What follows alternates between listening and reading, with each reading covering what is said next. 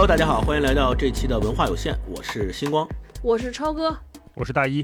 呃，我们今天要读的这本书呢，叫《地下室手记》。这个名字听起来好像离我们挺遥远的，但实际上呢，它的内容和我们每个人都息息相关，甚至到了一种你看了会惊呼：“这写的不就是我吗？”到了这种程度啊。那这本书的作者呢，陀思妥耶夫斯基也是文学史上赫赫有名的作家。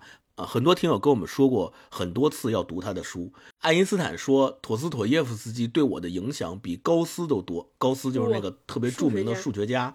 对，卡夫卡也说，陀翁是跟我有血缘关系的人。博尔赫斯说，发现陀思妥耶夫斯基就像发现大海。就连咱们的鲁迅先生也曾经称赞他，说是人类灵魂的伟大的审问者。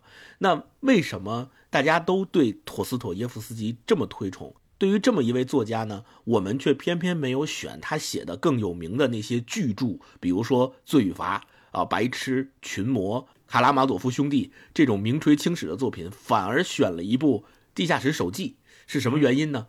因为薄。嘿，这我就没说，我就知道你们俩肯定得说。我们前两期才读过的诺贝尔文学奖得主纪德，也是陀思妥耶夫斯基的。忠实拥趸，他是这么评价这本书的。他说，这本《地下室手记》是陀思妥耶夫斯基写作生涯的顶峰，是他的纲鼎之作。或者说，如果你们愿意的话，可以说是打开他思想的钥匙。《地下室手记》确确实实是陀翁创作生涯的转折点，也可以说是我们前面说到的他的五部长篇巨著的小说的总序。那我们今天就来读一读这本打开陀翁思想钥匙的作品《地下室手记》。首先，我们让超哥来给我们介绍介绍这本书的内容和它独特的叙事结构，它里边到底讲的是什么？为什么大家说是打开陀翁思想的钥匙？这本书《地下室手记》是陀翁写于1864年的一部特别短的小说作品。这个1864年的时候，陀思妥耶夫斯基正值45岁，是他在西伯利亚服了十年役之后。回到了，回到了俄国，开重新开始正常生活，也是他重新开始写作的第二部作品。他重新写作的第一部作品，也是一个跟手记有关的。那部作品是写了他在西伯利亚服刑期间的一些见闻，然后之后就有了这部《地下室手记》。就为什么说《地下室手记》是他的转折之作呢？就之前。在托斯妥耶夫斯基写的之前的作品里边，他主要是专注于说我们在写广大的在沙皇统治下的这个下层人民是怎么生活的。但他基本上大家可以理解为，他主要是写哦，这些人发生了什么事儿，他们的生活状态是什么样子的，这些人是怎么生活的。他其实是还是停留在对于人的命运的书写。那么从这本书开始，他开始就往人性的底层开始挖，他在专注于这些人的内心当中，人和自己是怎么纠缠的，人自己身为人本身这个人性当中的这些特质，人的。爱与恨纠缠，越越来越往内心里走，越来越往人性根处走。对，所以所以说这本书是看他之后作品的一个总序，因为就是从这本书开始，托斯妥耶夫斯基开始用这种方式来写作。那么这本书讲了个啥故事呢？大家就可以理解两部分。第一部分呢，大家可以理解为是一个类似于一个人的内心剖白。这个人呢，就是一个住在。彼得堡地下室的这么一个小职员，他之之前是一个特别基层的公务员，可是呢，他自己也不太喜欢这份工作。他自己身上有一个特别矛盾的特质，就是他的生活非常窘迫。可是他的思维特别发达，然后每天就是在脑海里边幻想，或者说经常会从一个小点引发开始，然后不停在想想想想想，可以理解为他这个活在自己的头脑当中，每天跟自己的头脑里边的思想在不停的作战，很难跟人好好的相处，然后工作也很困难，一直也不太顺。然后有一天偶然间继承了一笔特别小的财富，他说六千个卢布吧。然后他就决定哦辞职不干了，然后就转转而回到这个彼得彼得堡。我看的这本翻译里边说他做了一个小寓工，几乎就是属于不工作的，在这个地下室里边继续开始过自己窘迫的一生。那这个小说的第一部分就是他的剖白，他坐在这儿地下室里边给大家写，好，我给你们讲讲我是什么人啊，然后然后就第一人称一直在写我是什么人。然后第二部分呢，他相当于开始有事儿了，有点像一个人的日记。他记录了自己某一天生活当中的三件事啊，他的这个三件事，我自己总结出来，这三件事有个特点，加上他的剖白，大家就可以理解为，我们之前网上有一句话特别火嘛，叫懂得了很多道理，却过不好这一生。就这个地下室手记整个故事。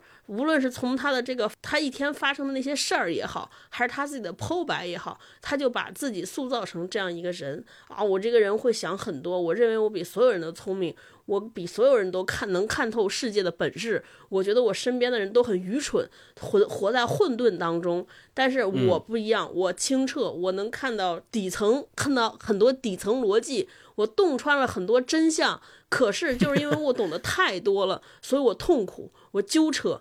我一直希望我能像这些麻木和愚蠢的人那样啊，然后这个特别简单浅白的活着，获得廉价的幸福。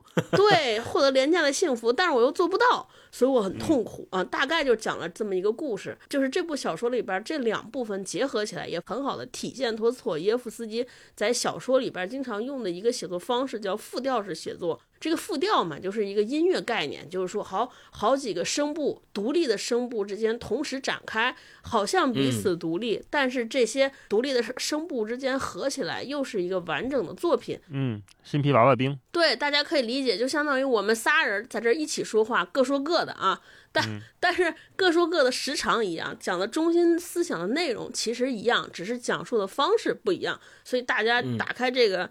音频的时候说哇，稍微一听说这个这么多声部，然后很立体，然后有很多层次，大概就是这个写作。你看，我们回到驼翁这个作品里边，无论他的字字字数剖白也好，还是在写他的一天也好，他其实就是从不同的角度来给大家呈现这样一个人非常。痛苦的这么一个状态，或者说他整个身上人生中很讽刺的那些部分，对，但基本上中心思想都是一样的啊，而不是像以前我们一个写看一部小说一样，一个故事从头开始，然后就从头某一天说开去，一直往前写，往前写，不是这样的，嗯，大概这就是这个故事讲述的内容啊。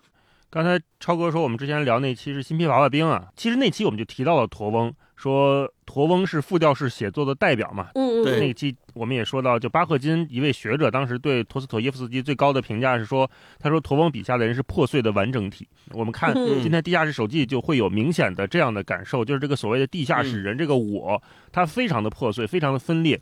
但是我们看完整部小说，看完前后两部分以后，你会觉得它是一个整体，它是完整的，它是嗯在某些方面它又是很自洽的。对对，那我们今天就又通过陀思妥耶夫斯基的《地下室手记》再一次体验什么叫复调式写作啊。那接下来我们再让大一给我们介绍一下驼翁的生平，还有他的文学风格，以及他特别让大家推崇的思想。为什么他被称作俄罗斯文学三巨头之一？他这个地位的来源在哪儿？对，嗯嗯，对，你看我们对一个作家的尊称有那么几种，一般就是叫某某作家、某某老师。当称某某为翁的时候。这个人一般就是沙翁、驼翁，还有什么翁？大家可以给我们在评论区补充补充哈。对，他已经到了一个地位，就是成为了某种文学的典范，某种文学的范式。他影响的人，我们看到的名字都是所有的我们耳熟能详的大师啊，这就是翁的级别吧。驼翁是俄罗斯文学三巨头啊，那另外两巨头我们都知道是托尔斯泰和屠格涅夫。嗯。驼翁为什么会有这么高的成就？这和他一生的经历和他所思考和面对的事情是分不开的哈。那关于驼翁的研究就太多了。那按照他的思想主题，这也是我们今天可以读《地下室手记》的一个角度哈。美国作家曼纽埃尔总结过、概括过驼翁的思想主题是人类心灵秘密的揭示、革命、俄罗斯以及宗教，就这几个元素。那心灵指的是。驼峰小说里面对人类活动、心理活动的各种深刻描绘，那我们在《地下室手记》的前半部分能看到非常明确的这种复调式的“对革命”这个词，就是说驼峰他对俄罗斯当时激进的民粹的革命者的批判态度。那也是我们这一部小说的前半部分这一大段的自述，有很多讽刺。对，后面其实可以聊到，就是他是对当年的车尔尼雪夫斯基的那种空想社会主义的一种论战、一种嗯批判。这个一会儿我会提到。然后第三个就是说俄罗斯，说俄罗斯是陀翁一直深爱着的自己的国家和里面有他深爱着的人民，所以嗯，这几个元素都是陀翁在这么诸多诸多的写作里面的重要元素。最后还有一个宗教对，那宗教就是指他虔诚的信仰东正教。这个宗教也是造成了俄罗斯后来的这种政教分离啊，或者说整个社会大撕裂的一个重要原因。说回陀翁的生平，他的全名是费奥多尔·米哈伊洛维奇·陀思妥耶夫斯基，一八二一年出生，二百年前哈嗯，二百年前，我们是不是还在清朝？嗯，然后一八八一年去世，他去世的时候大概是五十九岁，可以说是俄国最著名的作家都没有之一了，也是影响了全世界一代大师的大师。那陀翁的影响，嗯我们如果看那个名单，这个名单其实已经没有意义了，因为里面全是我们所有人耳熟能详的作家。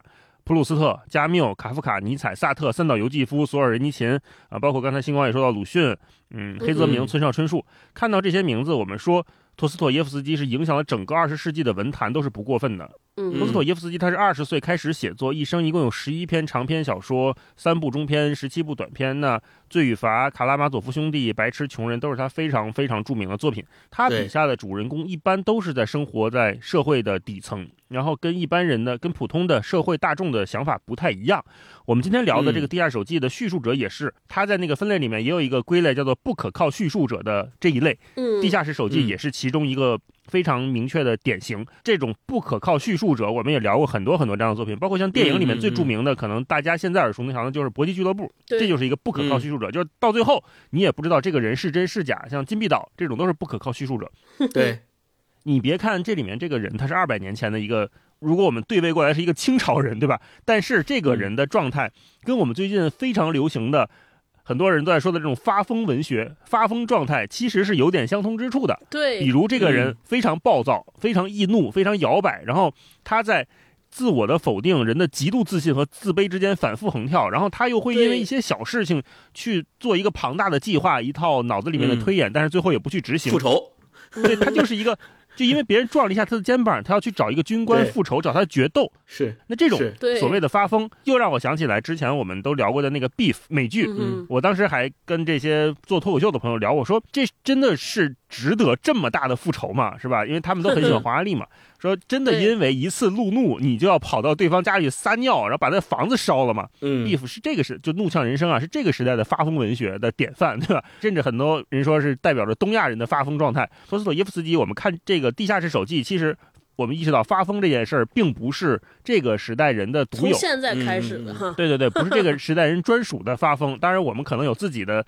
自己新一套的发疯范式哈，但是发疯本质这件事情，在托斯妥耶夫斯基二百年前写的《地下室手记》里面就已经明确的展开了。我们今天也可以聊聊，就是现在理解的发疯文学、发疯状态和这所谓的不可靠叙述者这个我之间的异同到底是什么。嗯然后，另外这本书一个非常非常重要的标签就是存在主义。刚才也提到前面这几个被影响的大师，尼采、萨特，对其实都是存在主义的先驱和代表人物。那如果我们从尼采、萨特、加缪再往前看，我们就会看到陀思妥耶夫斯基。然后也有很多人学者会认为说，这是第一本关于存在主义的书，就是人到底怎么确立自己的存在。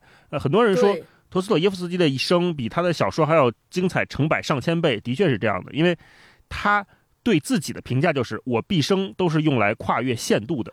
这个限度有政治的立场，有痛苦生死的，有放荡迷乱的，亲人爱人相继离开的，也有他在名声和财富还有这种迷乱的生活之中相互摇摆的。对，他的一生，我就简单讲几个关键的时间点啊，就为什么一直在写这种穷苦的人，或者说我们说就是狭义的社会底层的人的生活，就是因为他出生在一个莫斯科比较贫穷的家庭里面，他们家一共有七个孩子，他行二，他父亲呢是一名退休的军医，但是有嗜酒的毛病。那坊间也有传言说，他父亲从小对孩子们就一直都不太好。因为他父亲工作在医院，但是这个医院啊，并不在莫斯科的市区里面，在郊外一个相对荒凉的地方。那周围嗯是因为荒凉，所以周围都是什么罪犯的公墓啦、精神病院啦、孤儿院呐，然后里面也都是一些不被社会主流所接受的人，我们就说可以说是被社会主流抛弃的人。那托斯妥耶夫斯基他就是在这样的地方长大，所以他经常能看到穷人们的真实生活。他其实是最能理解和共情这一群人的，因为他们家本身也不富裕，这些人的经历给他留下了深刻的印象。所以他也经常去医院里面，好像经常小时候会去听这些人讲故事，收集到了很多故事。那他开始写作是什么时候呢？二十多岁，就是一八四四年，他二十三岁的时候退伍之后开始转职写作，也是在这个时候，就一年之后，他发表了他的第一部作品，就是用书信体写的短篇小说，就是《穷人》，就是关于他二十三年他这个青年少年时期在这一段这个环境里面生活的他看到的见闻呢，然后他理解的东西。当时这个别林斯基也是俄国大思想家啊，看了托斯妥耶夫斯基的这本《穷人》之后，他说盛赞说他就是俄罗斯文学的天才，出道即巅峰。对。他为什么还会写出《死无手记》，写出这么痛苦的作品？他没有光看在穷困的人的生活，就是因为这也是他的一段真实经历。就是到了一八四七年，呃，我们刚才说四四年，他二十三岁开始写作嘛。一八四七年，他开始对这种空想社会主义感兴趣。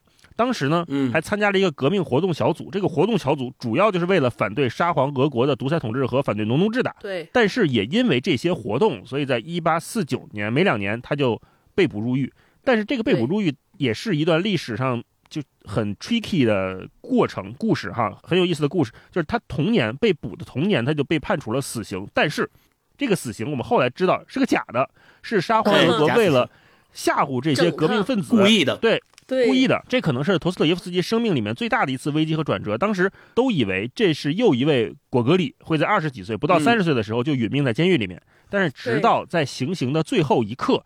他才得到消息，他被改判了，改判流放，流放到哪儿呢？西伯利亚。这都是很多我们说对比的这边就是俄罗斯宁古塔吧，是吧？那后来我们才知道，这其实都是教皇为了击溃这一群人的一手策划的，我们打引号叫做假处决。但是这个假处决也是有效的，就他们也有同伴在这个过程当中就被吓疯了或者失智了。嗯。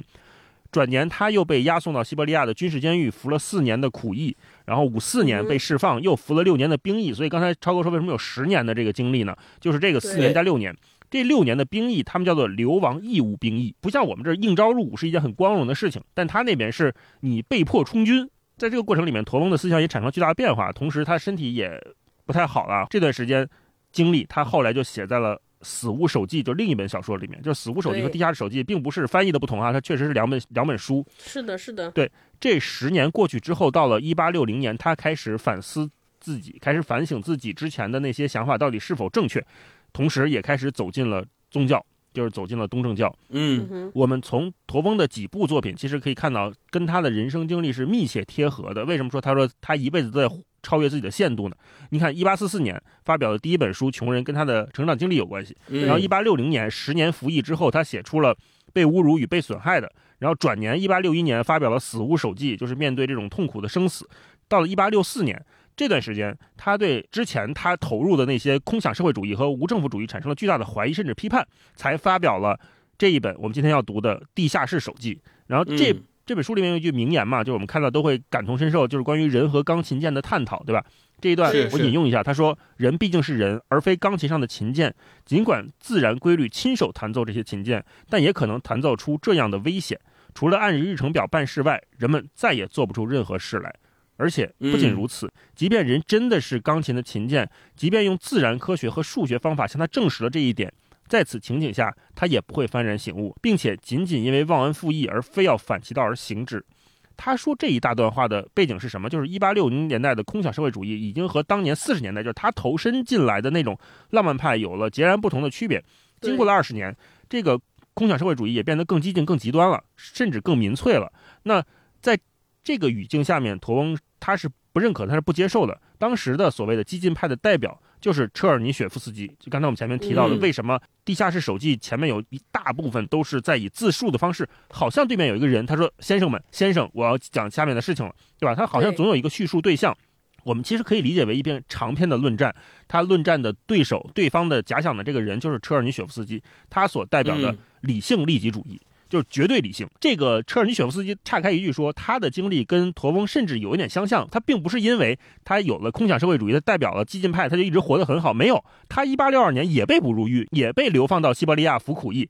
但是他出来之后，你看他两个人就产生了巨大的分野。对，所以这能看出来撕裂嘛？嗯，对，就是同一个源头出来之后，但是走向了两个极端。嗯，车尔尼雪夫斯基他主张的是什么？说阶级斗争是社会进步的动力。车尔尼雪夫斯基也是当时俄国民粹主义的创始人。他哎，要号召的是农民起义。那最著名他的文章是什么？最著名的一篇作品，他的是怎么办？关于新人类的故事。驼峰认为，车尔尼雪夫斯基思想幼稚，就是这是一个 就像一个老头吵架之间的感觉。而且刚才我们说，就是他前半部分都一直在反驳嘛。很多人说《地下手记》预示了驼翁后面的四到五部的长篇小说，就是《罪与罚》呀、《群魔》呀。那《群魔》的主旨其实也是在全方位的批判当时六零年代的激进派，批判那种认为人的行为是可以通过利己的理性计算计算出来的，最终达到社会利益的一致一致。你看刚才我在引述钢琴键这一段的时候，他就说。人是不可以被计算的，即便被计算出来的也不是一个好结果。嗯，后来陀思妥耶夫斯基他当过记者，当过编辑，办过杂志。然后一八六零年他经那段时间经常去西欧旅游，与其说是旅游，其实是躲债啊。躲债。在那段时间他经常赌博，并且赌博上瘾，经济收入也不好。和很多赌博成瘾的人一样，就是他一直妄想说通过赌博来还清债务，但是反倒越陷越深，整个人也逐渐消沉。所以才有了一八六六年他写出来了《赌徒》这本书，也是如果他没有这个经历，他是不可能共情的哈。然后到了一八八一年，托斯托耶夫斯基被诊断为肺气肿，身体慢慢就不行了。然后不久之后就是二月九号与世长辞。二月十二日下葬的时候，三天之后下葬，当天有三万人参加了这个送殡仪式，也可以说，嗯。陀在去世的时候，在俄国已经有相当大的影响力和人民对他的喜爱了哈，所以，嗯嗯，综上所述吧，我们可以看到《地下室手记》是一个我们开始理解陀思妥耶夫斯基的一个相对不错的顺序的开始。它的一是它体量适中，它并不是一个大长篇，然后其次我们之前聊过《新皮娃娃兵》，我们大概对这种复调式写作的有一些接触。那我们今天可以看到一个更完整的，或者说密度更大的复调式写作是什么样的。然后其次，因为驼翁的这些经历和我们理解的东方的这些革命的路径也是有异曲同工之处的。那我们到底是呃对车尔尼雪夫斯基的思想是如何理解的？对驼翁对他们这些俄国的纯粹的民粹主义是怎么批判的？我们可能也有会有自己的感受。同时，他又结合到了我们刚才前面说的发疯文学，对吧？嗯，他甚至在探讨。那个时代，二百年前的人的身份焦虑和身份认同是怎么产生和怎么产生影响的？对我们现在人来说，也是一个非常大的启发。所以你别看这本书薄或者不厚，但是它可以涵盖的方面非常非常多。嗯。没错，没错。那我补充一点，其实刚才大老师说到，他一八六四年的时候出版了今天我们读的这本《地下室手记》。其实他当时的生活陷入了一种消沉当中，因为那一年他的妻子和他的兄长都逝世了。对，呃，同时他还要照顾他兄长留下来的那些家人，再加上他自己还有赌博成瘾的习惯，就导致他那个时候濒临破产，欠下了越来越多的债。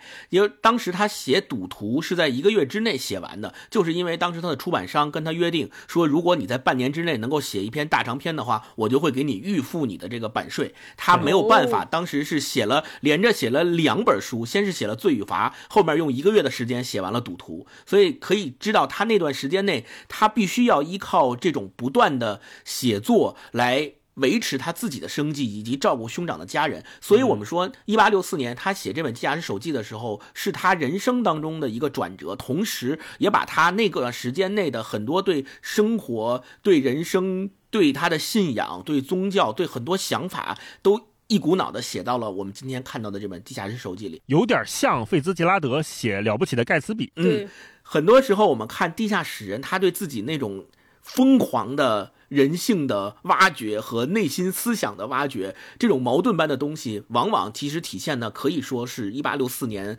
那个时候，驼翁他自己的很多东西都反映在这上面了。对他内心的那种焦灼、痛苦，还有愤懑，甚至于到癫狂的那种程度，可以很多人都评价《地下室手记》是他所有作品当中最恶毒的一部，因为读起来很多挖掘到的那些东西，确实让你感觉到有些可怕。你读完之后啊，对，好，那接下来我们就来聊一聊呃阅读感受啊。我们说，呃，如果用一个词来形容读这本《地下室手记》的感受，你们两个会用什么词来总结？为什么会有这种体感？呃，我我先我先说啊，嗯，我觉得，呃，我读《地下室手记》最重要的一点就是极端的矛盾和反复，这个是唯一的一个关键词。跟我的词一样，我的词是冲突。哎，因为你会发现在驼翁笔下所写的这个地下室人，他好像就是用一把刀冲着自己猛扎。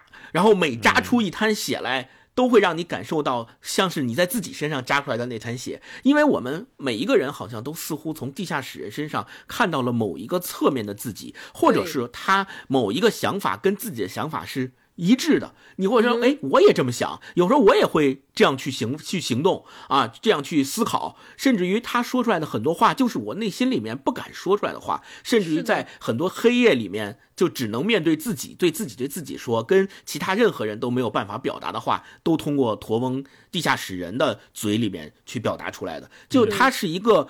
在我们看来，特别走极端的这么一个人，他的极端是走到天平的两端，一会儿是往左，一会儿是往右，所以才会有这种极端的矛盾和摇摆感，充满了反复。一上来他就说。我是一个有病的人，我是一个凶狠的人，对，又来解释说我其实做不了一个凶狠的人，但是他又想要去做一个凶狠的人，后面又用故事来说，一个军官撞了我，我花了好几年的时间，绞尽脑汁就想要去报仇，那我报仇我怎么报呢？我是重新想要撞他还是怎么样？甚至于我为这个报仇的场景专门制了一身行头，制了一身衣服，我就是要 让这个场景出现之后，我能够得到心理上的满足，结果到最后。他所谓的报仇，就是轻轻的撞了人家一下，然后人家根本没当回事儿。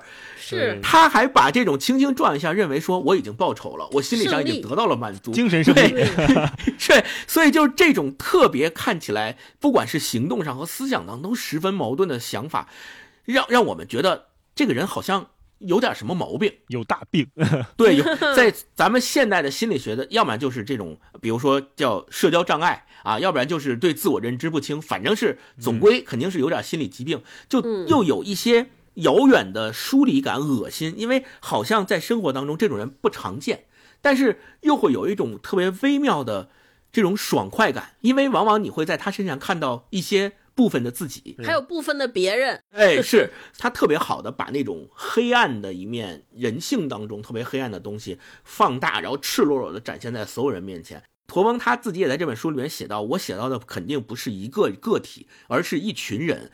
我写的是俄罗斯存在这么一群叫地下室人的群体，我挖掘的是他们的心里的想法，对他的他们的那种执意的去寻找痛苦，疯狂的。不惜折磨自己的方式，让我读起来感觉到很压抑，就是觉得为什么呢？就何必呢？哎，你说如果陀思妥耶夫斯基活在现在，他会不会写一个互联网人？就所有人都 在一个阴暗的房间里面，面前摆一个唯一的亮。光亮就是这个屏幕，然后第一段话开头都不用变，我是个有病的人，我是个凶狠的人。我之前跟一个人在网上吵架了，我一定要弄死他，我要买最好的电脑，配置最高的配置，弄最好最快的网速。我某一天我就要在网上击败他。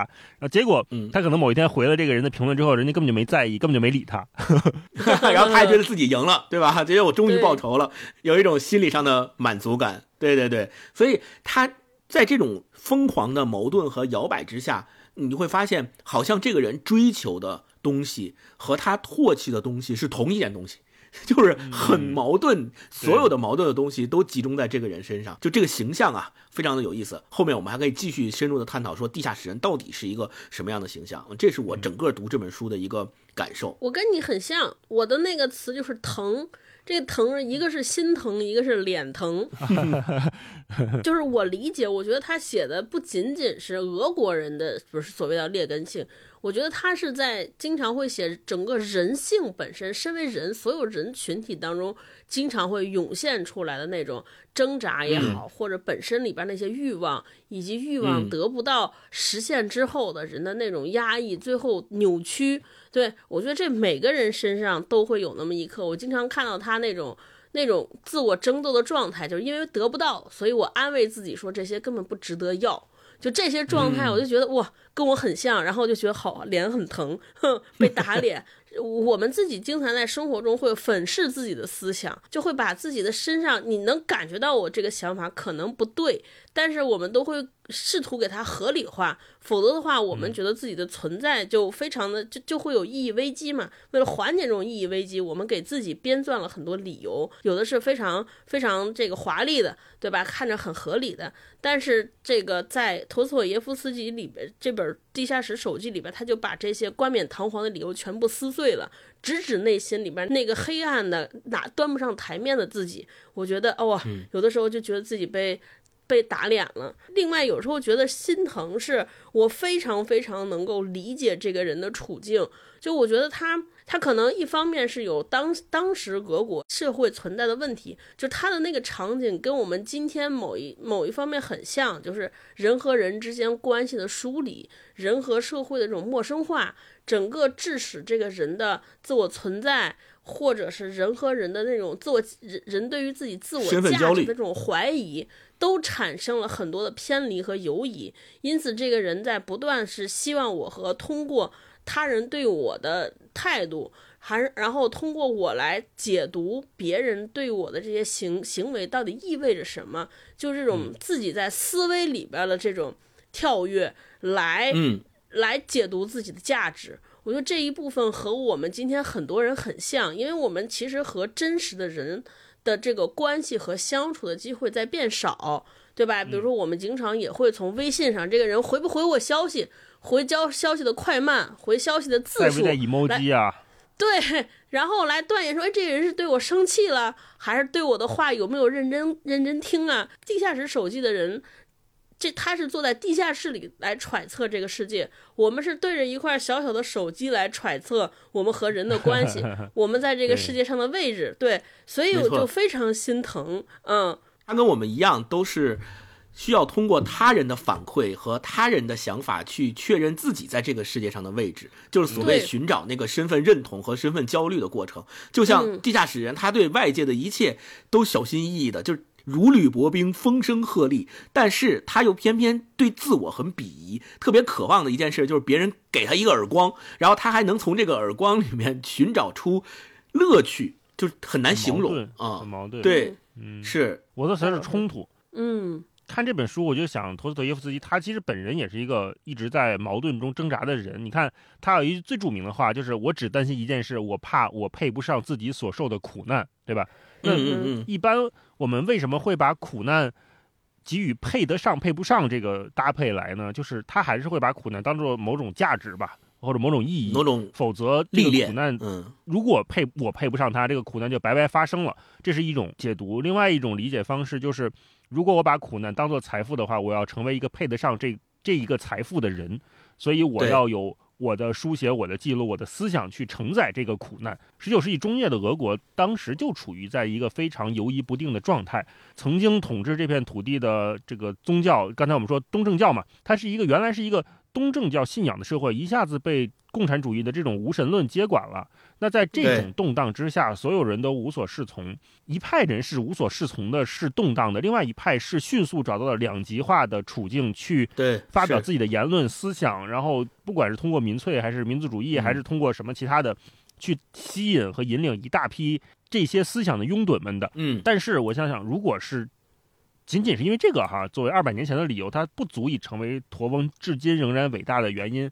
它被我们反复阅读，一定是因为他在挑战一些永恒的问题。刚才我说为什么冲突呢？就是这种大型的发疯现场，我们在这本书里面随处可见，而且我甚至不觉得他写的有任何的过时。你看他，我随便举几个例子。他说：“你们为何如此坚定不移，如此郑重庄严的确信，只有一种正常的正面的东西呢？”简而言之，只有一种幸福才对人有益呢。看到这儿的时候，我就说，那全世界是不是只能做同一个梦？另外，他还说，这个关于偷偷吐舌头那一段，我觉得很可爱。他说：“你们深信永远无法毁坏的水晶宫大厦，也就是说，你们深信那既不能偷偷的对他吐舌头，也不能暗地里对他做侮辱性手势的大厦。而我呢，却害怕这样的大厦。也许就因为它是用水晶建造的，而且是永远无法毁坏的，还因为甚至不能偷偷对他吐舌头。”那就是现在这样嘛？我们在微信里面打出一个名字，打出一段话，我们会觉得，哎呀，我们私下里偷偷说这个是不是也不行啊？我们不敢偷偷吐舌头啊，对吧？然后另外还有，就关于现在年轻人，就是很多人说要躺平，不干了。他说，归根结底，先生们，最好还是什么事情也不做啊，最好还是自觉的懒惰啊。因此，地下室万岁！我虽然也说过我对正常人羡慕极了，然而当我看见他们那种生活状况，我可不愿意做他们那样的人了。尽管我仍然在欲罢不能的羡慕他们，不不，无论如何，在地下室都更有意思。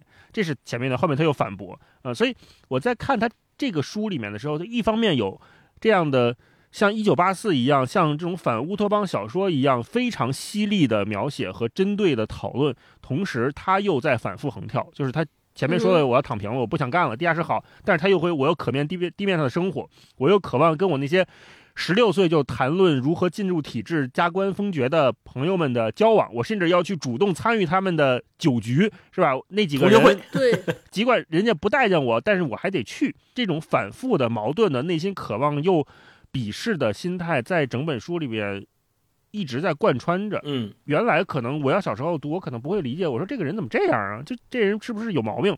但是现在我们到这个时间段，我们人到中年，我们会发现他写出来的状态是每个人在当代社会都有的状态。就是我也会考虑说，我这小学同学又聚会了，看他们发的照片挺开心的，哎呦我没去，哎呀我好像有点遗憾。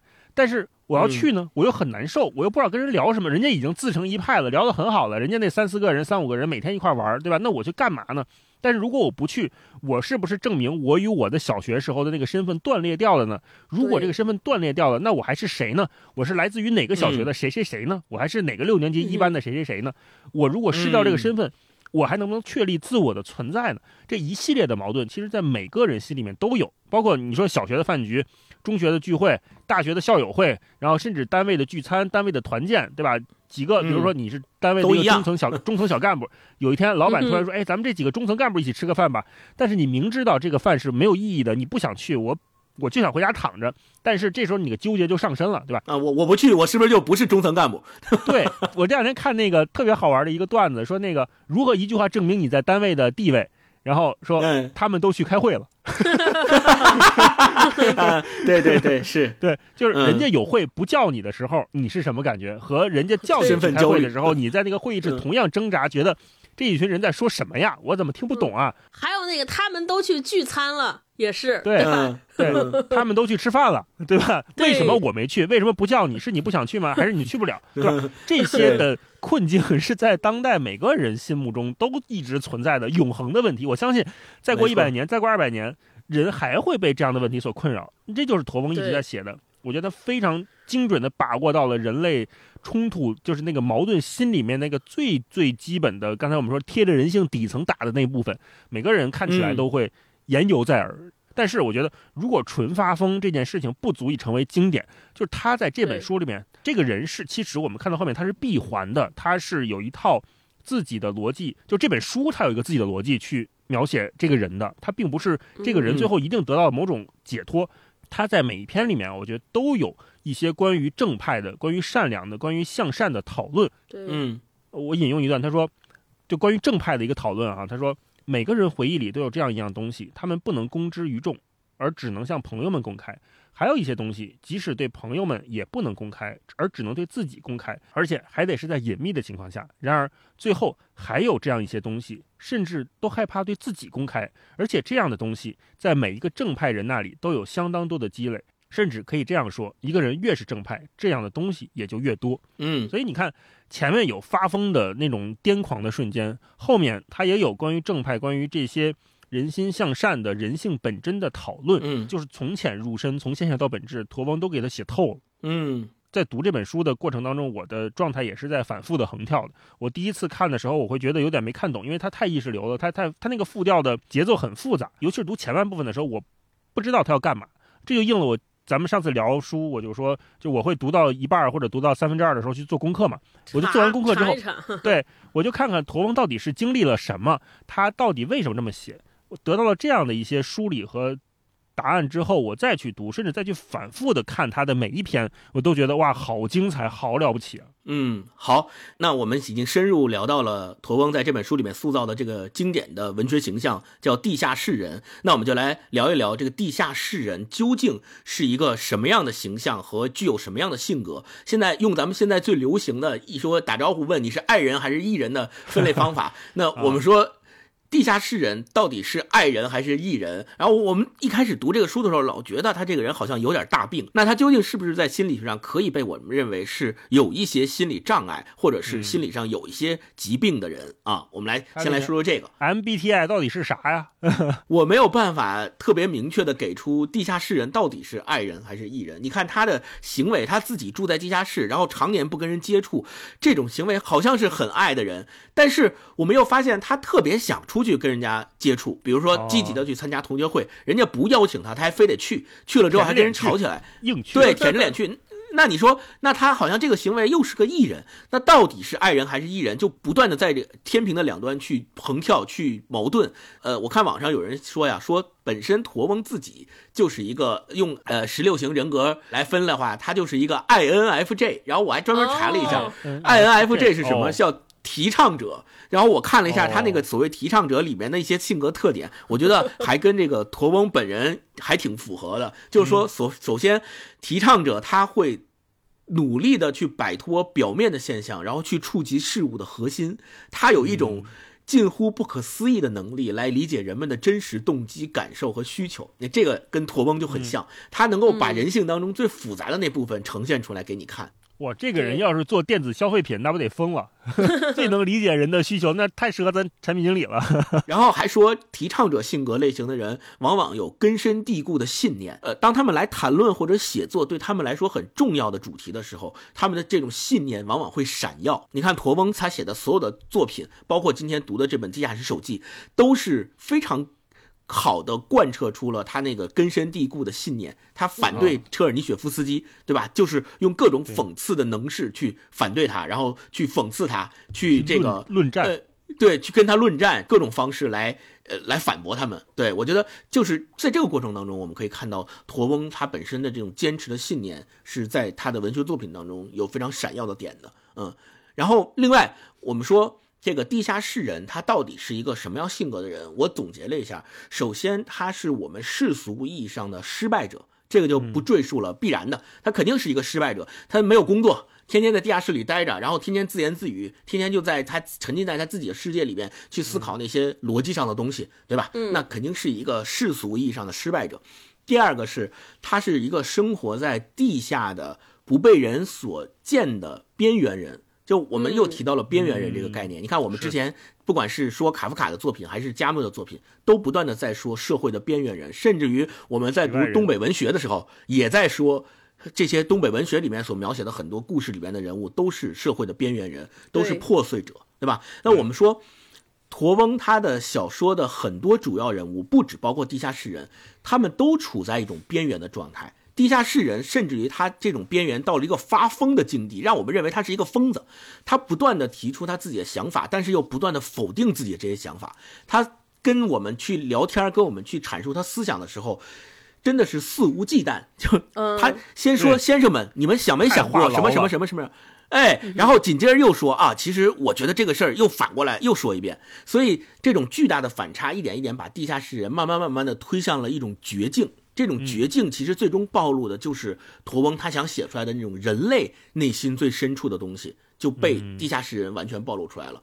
第三点是，他是一个有过度意识的思想者。这个过度意识在他这个书里面也有专门的段落去描述。什么叫过度意识？就是他比其他人想的更加的深邃，他比其他人能够更加的多想几步，那些其他人想象不到的东西，他也会去想。这就造成了两种截然相反的结果。一种结果就是他因为想的太多，就根本没有办法行动了，就只会想。然后行动就受思想的限制，于是他就在这个结果当中越来越自卑，越来越沉浸在自己思想当中，越来越自虐、自相矛盾，就变成一种病态。另外一种会觉得说，他又通过这种自己有过度的意识感，觉得自己比别人强，觉得我比你们人都聪明，我能想到这个你们想不到啊，我能有这么深邃的思考，你们没有，他就觉得自己比别人聪明，这又是一种矛盾啊。另外第四点就是。呃，我们说他是不是一个在现代意义上有心理疾病、有心理障碍的病人啊？我一开始读到一半的时候，我就觉得他是个神经病，而且还是很严重的神经病。但是读完到现在，我真的不敢下这个判断了，因为什么？因为我已经不太确定我是不是具备充足的理性去评判他。因为如果假设我认为他是一个有病的人，那我相对他而言，我就是那个地上的人，他是地下室人嘛，我就是地上的人，我可能就会变成他眼中的那个军官，或者哎，或者是他那些同学。但是我们通过这本书与地下室人对过话之后，我就不能判断到底是我有病还是他有病，因为所谓的有病，难道不是那些自认为自己正常的人，或者是那些拥有话语权的人，对和自己思想和行为不一样的人的那种武断性的判断吗？就是我觉得我自己没病，所以我觉得跟我不一样的人都有病。那地下室人跟我不一样，我觉得他有病，好像就是很正常的一个逻辑。但是读完这本书，我就没有办法特别明确的划分出来，到底我是地下室人还是他是地下室人？那我怎么能够明确的判断说到底我有病还是他有病呢？对，那如再再进一步想，如果我是那个地上的人，我是军官，我是他的那些同学，那我可能就部分的参与了社会规训和一些规则的制定，我就是所谓这本书里面批评的那个理性主义的一部分。那古往今来，不论是历史里面还是文学里面，我们所见到的那些特别经典的边缘人啊、破碎者呀、失败者呀，我们好像又能跟他们深深共情。那这种共情和又不是他们之间的这个矛盾怎么解决呢？比如说，我们读《变形记》，我们把自己带入的到底是那只叫格里高利的臭虫，还是嫌弃他拿苹果砸他的家人呢？对吧？对那我们读《局外人》的时候，我们同情的到底是对抗社会荒诞的莫尔索，还是最终判处了他死刑的那个社会的组成部分呢？就我们没有办法分辨到底自己站在哪边了，我们不知道自己到底是谁，就更难说谁有病了。所以，陀思妥耶夫斯基在这本书里面说到的那句特别有名的话说：“然而实际上，我此刻已经给自己提出了一个无聊的问题。”哪一个更好一些？是廉价的幸福，还是崇高的苦难？请问哪一个更好一些？我们面对这个问题的时候，也很难去下一个明确的判断，说地下室人有病还是没病，还是我有病，对吧？就在这个矛盾的过程中，我是觉得地下室人的这个文学形象一下就立起来了，特别好。嗯，对，如果是 MBTI 呢，我也觉得他地下室手机这个人应该是个 INFJ。哦，就是爱爱爱和 E 的区别，就是内向和外向嘛。就是其实内向和外向不是说我是不是喜欢去社交，而是说我到底能不能从社交中汲取能量。获得能量就是是对，你看这个，他肯定是个爱人，因为每一次社交出去对他来说都是一次消耗，所以我觉得他应该是巨大的勇。气才能去。对对对，就然后这个我，然后我也判断他应该是个 N F，就是 N N 人和 F，就是就就首先他想的特别多，思维比较发达。就 N 因为 N 的反面是 S 嘛、s 就是实践，我能够对吧？我觉得他就是思维特别发达，而且同时他是那个 F 就是 feeling，我觉得他的感受力也非常强。因此，你看他在不断的对洞察别人，不断的由一个洞察引开去，然后开始不停的不停地在幻想，所以我觉得他是这个 N F。然后最后就这个 J 呢，因为 J 的反面是 P 嘛，我自己就是个 P 人，就是 N J 和 P 的区别就是你是不是爱做计划，你你生活是不是有秩序？这么看，你看他非常 J，对吧？他要去跟一个军官，他要报复一个人，他制定了非常严格的。这个策略，对吧？他写我得去买衣服，我的衣服得好，然后我在哪儿遇见他，对吧？然后包括他去参，对，对对对，他参加同学的这个聚会也是，我得几点到啊？我还得租车，对吧？然后我去了嗯之后，先干什么，后干什么，他特别有秩序性，所以我斗胆判断，我觉得他是 INFJ，呵 呵对。啊，然后从就是他，我觉得可以，如果是用我们现代的视角来看他到底是个什么样的人。我前段时间不是上了一心理学的课嘛，我觉得我从那个课里边学俩名词儿，可能和他很近。一个就是我们现代人常说那个，就比如说，我觉得他是一个低自尊但是高自信的人。就这个，嗯我我们经常不说人的自尊水平嘛，就很多人会把自尊和这个所谓叫自信这个放在一块儿说，哦，这个什么叫是一个低自尊的人？说低自尊是不是就是自卑？对，啊但但是他其实不是这样的，就是自尊呢是一个人对我自我价值的认可，就是的大概的说，就是我我是不是喜欢我自己，对吧？我觉得嗯，就是就是从这个里边看出来，我觉得他应该是个低自尊水平不是很高的人，对吧？他嗯，他不是他对于自己的认识经常是那种特别消极的、负面的评判，然后认为自己很糟糕，觉得自己什么事儿做不好，然后觉得自己这个稍微外人对他的评价、对他的反馈没有那么及时，那么按照他的倾向来去给他反馈的时候，他就赶紧怀疑是不是哪儿出了错误，而且他就是会经常会、经常暴怒，而且他会。经常不由自主的刻意迎合别人，你看他在这里边也是，他本来对对他的同学有很多的偏见，或者本来想去决斗，结果当他表现了表现的不好的时候，他立刻给人认错，觉得我还是想和你在一起，对吧？还要跟人家复下一摊儿，还要续摊儿。对，所以我觉得他他是低自尊，然后同时为什么叫高自信呢？就是自尊和自信的维度就自尊，我刚刚说的是对我自我价值的评价嘛，那自信它其实是我是不是能够做做好一件事儿的这个行动能力的这么一个评判，对吧？他可能嗯觉得我自尊水平不行，但是我很自信，我觉得我可能搞定很多事情。比如说，他觉得我能去特别，我能去搞定那个军官，包括他，我我去后边，他最后一个故事不是他去了一个妓院嘛，跟这个一位女的性工作者开始了一次长谈，在那个侃侃而谈的过程当中，他也很自信，他觉得我能改变他，我能说动他，对，他就对自己某一种能力非常坚信，他是通过那次谈话来确认他的价值感在。对对对，就是低自尊的人，就是不停的我要通过外人给我的反馈来确认我的价值。对，然后同时自信呢，他说我能不能搞定一件事儿来确认我是不是对我的能力很有信心，我对我某一项技能很有信心。他就是，我觉得他应该是对自己的某些技能很有信心，这就是这就是低自尊和高自信嘛。然后另外另外，我觉得从他和他人的关系上面，我觉得他特别符合现代人特别愿意说的一个词叫焦虑型依恋。这依恋水平很很多嘛，什么回避型依恋呀、焦虑型依恋，我觉得他就是那种典型的焦虑型依恋。焦焦虑型依恋的一个特别重要的一个特征就是说，当对方的表现低于我自己的预期的时候，我就会产生过度思考。对，然后我的那个我的情绪就会特别喷涌，这个特别有意思。你看这个书里边，他也是，他每次见一个人之前，他都自己预设了一幅美好的画面，对吧？我进去这，甚至把我做什么，别人会怎么反馈都设计好了。结果每一次去的时候，稍微一有一点点风吹草草草动，这个人马上就炸炸毛了，说我我我本来是想我想跟他决斗，怎么他都不理我，炸了。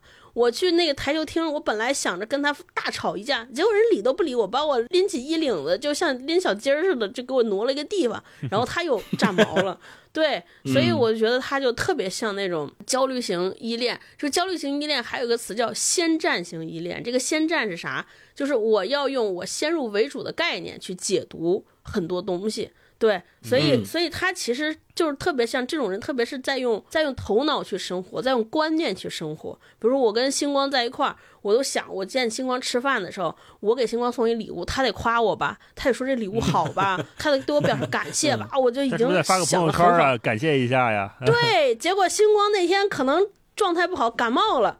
那天吃饭的时候没说几句话，我就说哇，完了，这个人跟我关系不行了。哦，这个人是不是对我有，是不是对我有意见？然后就开始产生了无各种各样的联想，然后进而我再设计很多东西去来反馈。对，就是用现代化的视角来阐释过去的人嘛。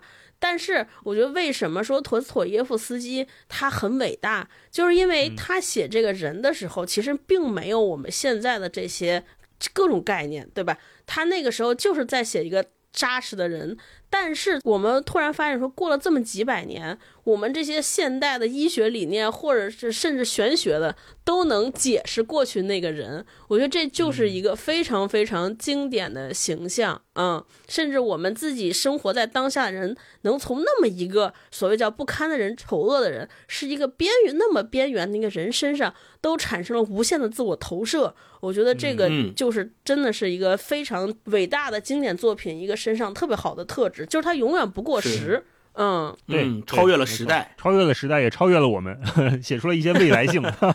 大老师呢？你觉得他是个啥人？我完全同意刚才超哥分析的那个十六型人人格，我觉得完全是我能认同的。很贴切。呃，我最早我说问问你俩这个问题，就是爱人还是艺人，就是我会有点矛盾，但是现在我觉得他肯定是个是个爱人，就他对嗯，接下来出门这一趟事儿，前期琢磨的也太多了，而且回来之后每一次都不满意嘛，不开心嘛，都是消耗嗯。对，嗯在后半本里面，他跟那个女性交往的时候，最后他也很暴躁，对吧？那他明显没有在社交关系中获得认可、获得能量。那说他有没有病？我觉得他当然有病，但是这个所谓的有病，嗯、取决于我们咱看他的立场。们谁没就像有呢？对，就像刚才星光说的，就是我们必须意识到有一个客体存在的，就是这个社会到底如何定义什么是正常，什么是主流的，什么是未来的。嗯没错这个，地下室人，这个所谓的我这个不可靠叙述者，看上去他的生活还是相对稳定的，四十多岁退休，公务员，然后有有一点嗯有点钱，起码是他并没有为自己的生计所发愁。在这本书里面，嗯他没有写说我明天吃什么我不知道了，对吧？我要饿死了，他并没有这样。那他为什么还这么自卑？为什么这么亢奋、这么情绪化呢？一个有意思的视角就是，我们如果以社会评判的眼光来看的话，现在不是都提三十五岁退休嘛？嗯这咱们已经来不及了，对吧？已经已经过去了，赶不上了。但是这个人几乎实现了很多人梦寐以求的四十岁退休生活的梦想啊！那四十岁你就不用干事儿了，对吧？那你或者你干一个很清闲、很清闲的工作，你还有什么不满意的呢？这个是陀思妥耶夫斯基站在观众的立场上去质问，或者用文本去挑战这个地下室人的一个角度，就是你还有什么不满意的？不是你有病，难道是我们这个社会有病吗？你真的敢对那个水晶宫偷偷吐舌头吗？你不敢。你敢直呼那个人的名字吗？你不敢。你敢说一身边的一切都是虚假，都是有问题的吗？你不敢。嗯你到底站在地下室人那一边，还是站在社会评判、站在读者客观理性的这一边，站在车的这一边？嗯就每个人会有自己不同的选择和解读的。嗯，结论也不一样，是对，作为地下室人这个我，他在这个本书里面，他也写了，他有他的选择。他选择是什么？他说，在手记的措辞和文体方面，我不想受到任何束缚，我不会硬性规定什么是秩序和体系，我想到什么就写什么。这个是地下室人嗯一方面他又非常自由，他要冲破的东西，对吧？那么他还要面临一个挑战，就是陀思妥耶夫斯基，你凭什么是你想什么写什么这个事儿就能成立？那如果我们说因为他是驼翁，那这是一个后验逻后验的逻辑，它不能成为没错，这个作品一直永恒流传到至今，甚至还能再流传一百年、二百年的原因，那不是说我写什么都有人看的，不是这个逻辑。有一个自洽的一个环节，就是手机不光是挑战、控诉、拆穿谎言和不公，更重要的是，这个人他通过写作手记真的获得慰藉，这也是他书里面的话嘛。他说，嗯通过写手记，他能得到某种安慰。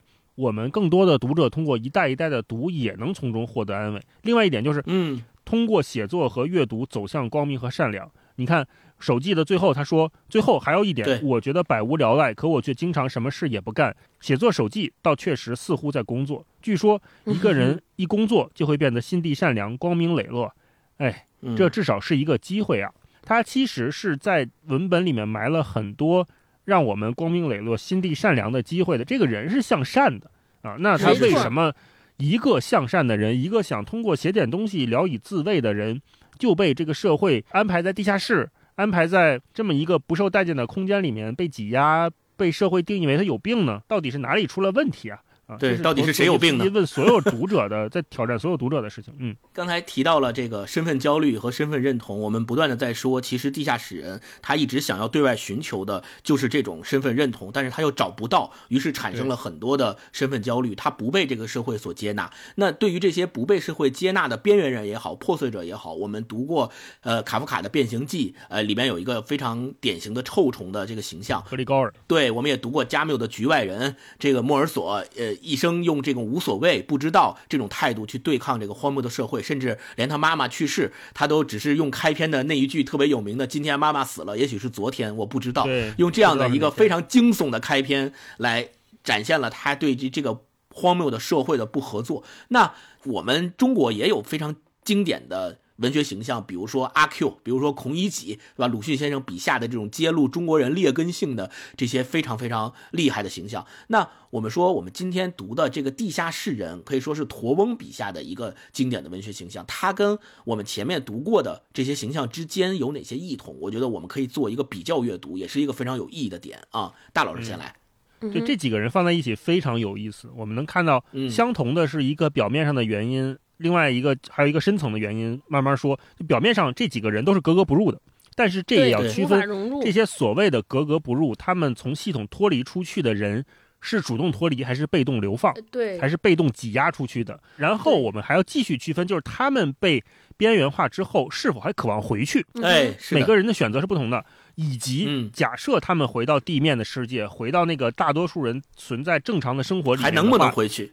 能不能回去，以及这个世界会变好吗？这是一个特别永恒的问题，就是他们回去之后，嗯这个世界变了吗？对，他们为什么要回去呢？这是一系列对所有的这种脱序者提出的质问，对所有脱序角色提出来的质问，就如何处理，如何给这个角色做人生选择时候他要选择的东西。然后另外一个不同层面呢，就是如果我们带入到这个所谓的主人公的身上之后，我们要意识到，就我们会考虑他们自己是否意识到了自己的地下室状态。这个格里高里明显是清楚的，因为他发现自己变成大甲虫了，但是领班还会找你让你去上班，而他自己最担心的是，我作为一个推销员，我作为家里唯一的经济支柱、经济来源，我有接下来工作了要怎么去工作呢？我怎么去挣钱呢？其实是他并没有意识到这个甲虫化之后、臭虫化之后的他的真正的一个异化产生了，他没有意识到，他想的是原来的事情。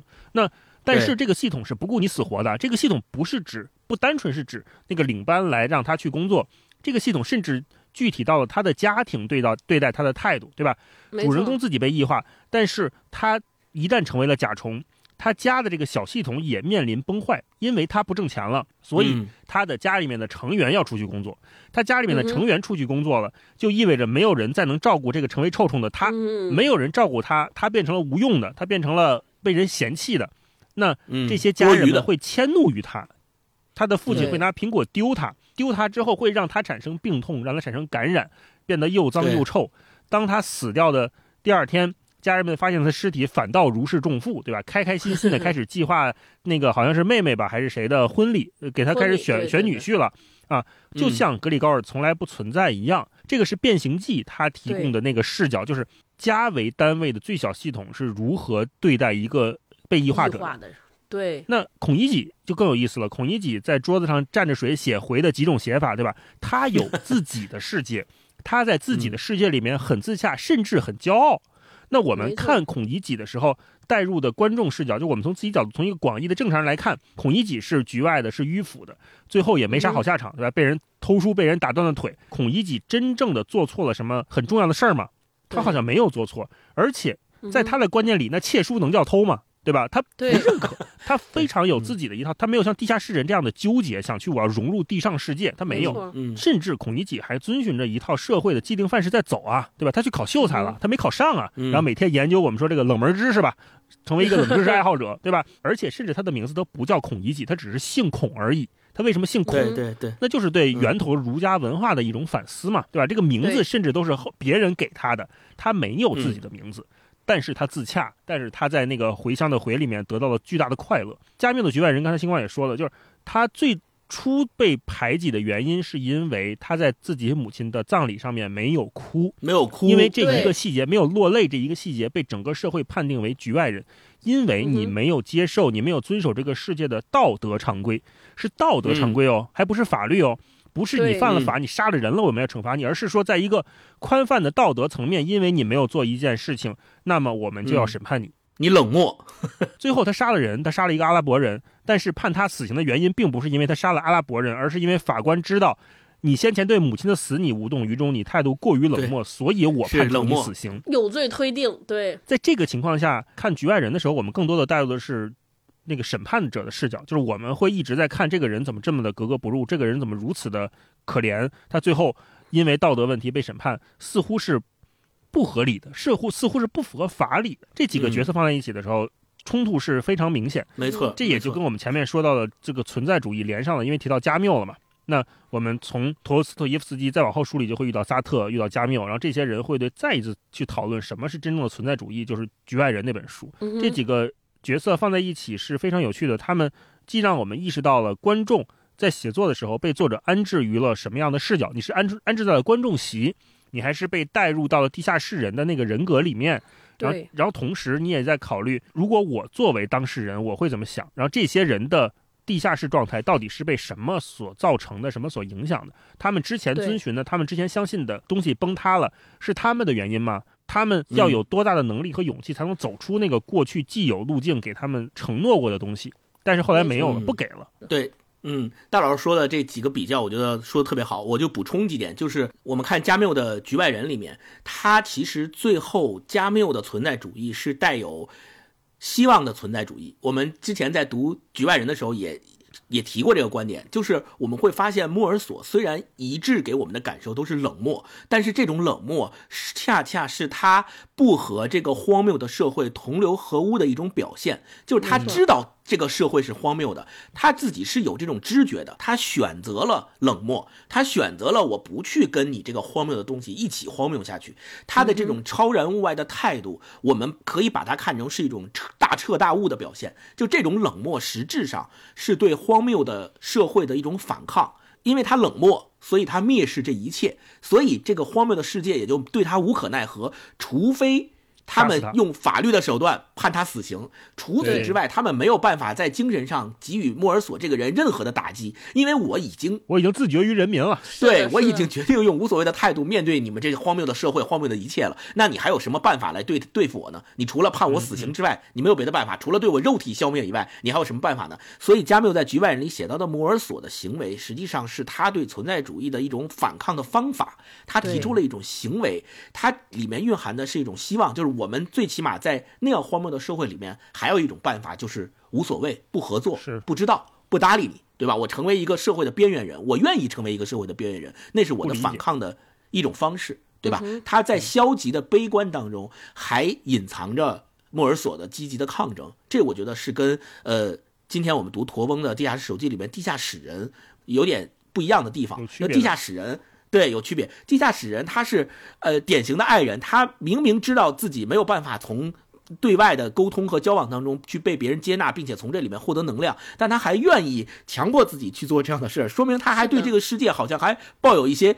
希望他好像还愿意去做这样方面的努力，但我们看莫尔索已经完全不做这个努力了，就是无所谓，我就跟你不合作，爱谁谁，对吧？就用无所谓的态度去去做这个方式啊，我觉得这个是一点不一样。另外，就我们可以再跟阿 Q，刚才大老师也说了，跟阿 Q 比较，就我们会发现地下室人的很多想法跟阿 Q 的精神胜利法是本质上一致的，就特别相通。你看他把这种虚荣，就是他需要通过别人来肯定自己和。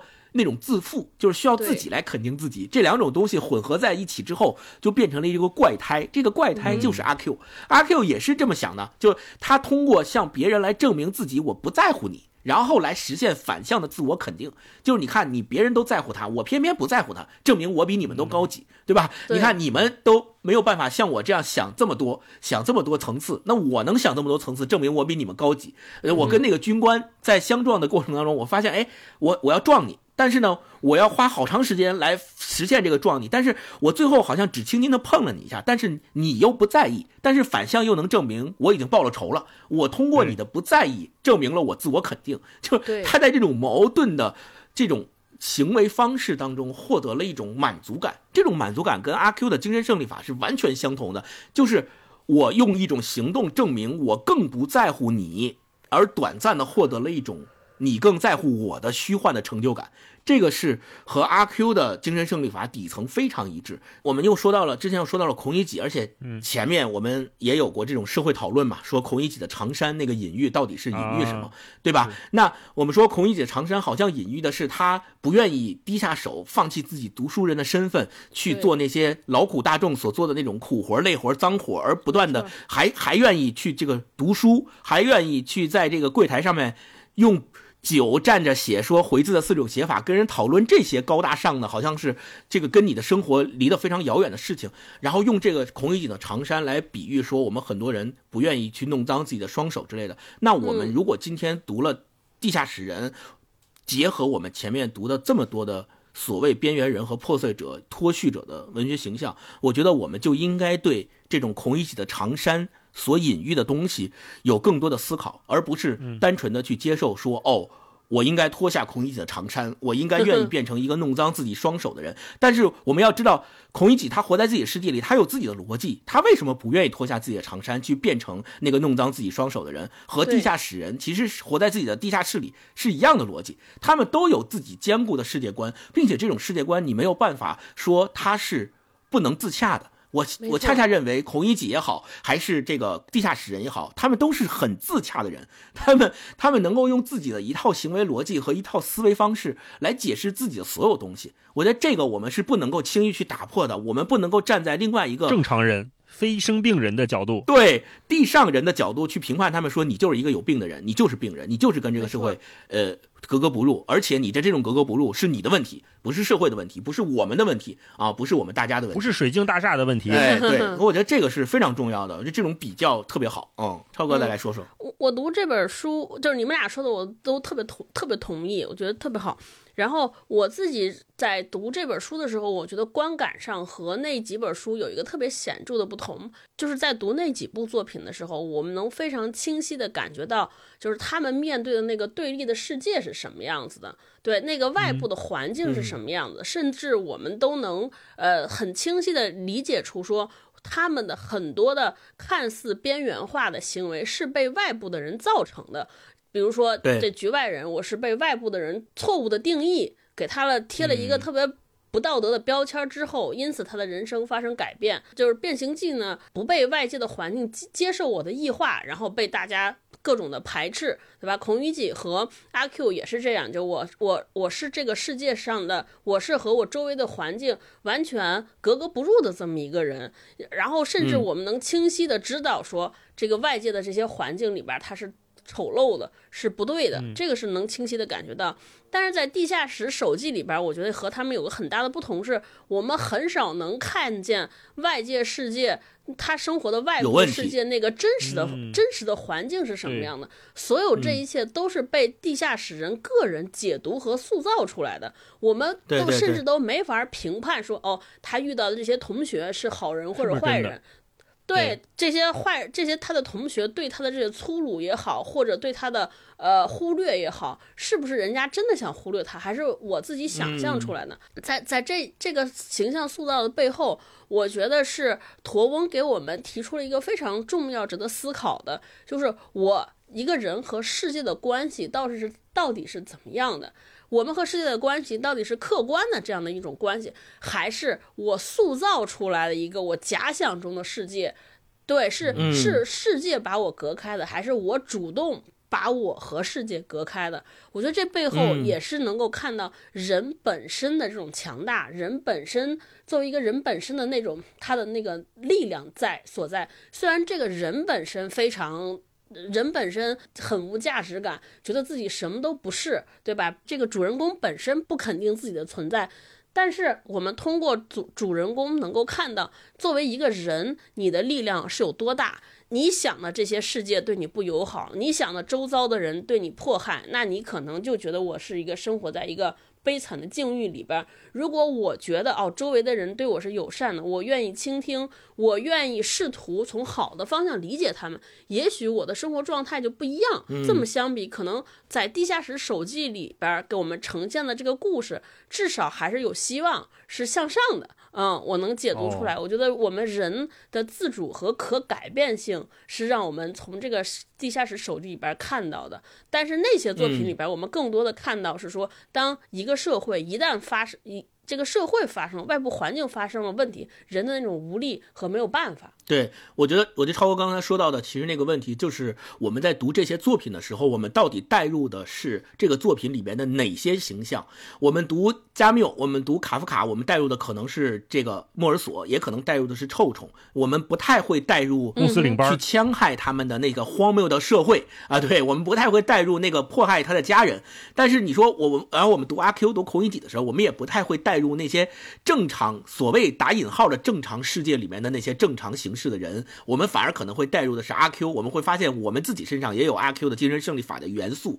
同样，读地下室手记也一样，我们会发现地下室人身上或或多或少的部分有我们自己身上的印记。但是因为呃驼翁的这种写法，我们可能甚至于在地下室手记里面带入的是军官，带入的是他的那些同学，因为很可能我们那些同学，我会发现那些同学好像才更像我，那些同学才是更正常的。对我去参加一个同学会，突然来一个好像几十年都在班里不受欢迎的同学来的时候，我的反应跟他那些同学也是一样的呀。你来干嘛来呀？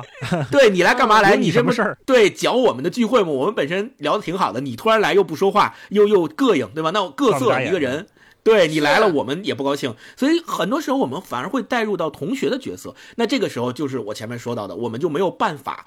特别明确的给一个判断，说到底这里面谁有问题？到底这里面是哪儿出了问题？哪儿有病？谁有问题？都没有办法怕下这样一个明确的判断。嗯嗯。那好，那我们进入这本书的这个精彩片段分享吧。我们来分享分享，在书里面驼翁他写到的很多特别好的那种特别有洞察的、特别金句的那些部分啊。超哥先来吧。我先分享一段前面的啊，就是我说经常能从里边看到自己的一些。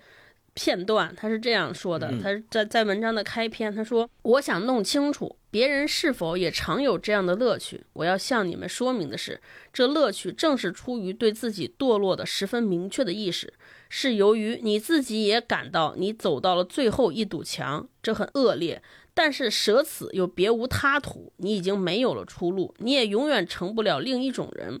即使还剩下点时间和剩下点信心，可以改造成另一种人，大概你自己也不愿意去改造。即使愿意，大概也一事无成，因为实际上说不定也改造不了任何东西。而主要和归根结底的一点是，这一切是按照强烈的意识的正常而又基本的规律，以及由这些规律直接产生的惯性发生的。因此，在这里你不会改弦易辙，而且简直一筹莫展。结果是，比如说，由于强烈的意识，不错，他是个卑鄙小人。既然他自己也感到他当真是个卑鄙小人，好像对这卑鄙小人倒成了一种慰藉似的。但是够了，哎，废话说了一大堆，可是我又能说明了什么呢？对我觉得这就是我们经常现代人面临的一种困局，就是很多事情我知道我做的不对，我知道我这个事情是我出了错，可是我改不了了，我也不想不想承认我改不了，因为我承认我改不了，好像这个世界就是死死，这个事情就变成死局了，然后是而且我就自己被自己定性了，那怎么办？我就原我就编造出来自己的另一套逻辑，说你看我这样也挺好，而且有的人说我们现在特别愿意自嘲，有的时候我觉得自嘲就是一种放弃抵抗，对吧？我已经说我自己不好了，你们还能说我怎么样呢？我知道我这事儿办砸办砸了，我就说我是个傻缺啊，我不行，我 对嗯啊，那那还怎么样？我已经把自己批驳的这么狠了，你们还想对我怎么样？我觉得，我觉得这这段文字就特别好的说明了这一点，嗯，我就分享这段吧，嗯嗯嗯好，嗯、那我来分享一段，就是他写的水晶宫大厦那一段，就是他的嗯前半部分，前一部的第十篇写专门写水晶大厦的部分，我觉得这个写的太有隐喻了，就太好了。大家细细的琢磨，你会发现很多生活当中我们至今仍能看见的水晶宫大厦，在驼峰的笔下依然是被他吐舌头的对象。他这么写的，他说。你们看看吧，如果并非宫殿，而是个鸡窝，又下起了雨，我也许会钻进鸡窝，以免淋得浑身湿透。但我毕竟不会因为感激鸡窝让我躲雨而把它当做宫殿。你们在笑，你们甚至说，在这种情况下，鸡窝与庞大的宫殿已经毫无差别。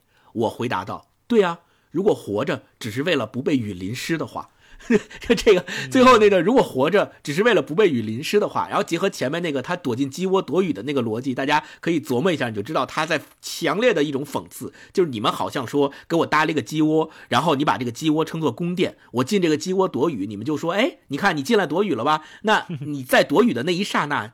鸡窝跟水晶宫也就没有区别了，所以我们把鸡窝叫水晶宫也没问题啊。然后他说：“ 对，那我活着不是为了不被雨淋湿啊，我不一定非得进你这鸡窝呀，对吧？我不一定非得进鸡窝之后还必须要承认你说的这个鸡窝跟水晶宫是一样的，就是太有讽刺性了。然后这一段呢，后面他还说，不过只要我还活着，还怀着希望，那么哪怕我为那座大楼添上一小块砖，就让我的手烂掉。你们别以为刚才我亲口否定水晶宫，仅仅是因为不能向他吐舌头嘲弄他。我之所以这样说，根本不是因为我那么喜欢吐舌头。也许我怒从中来的原因，仅仅是因为在你们所有的建筑中，至今还找不到一所能让人不向他吐舌头的。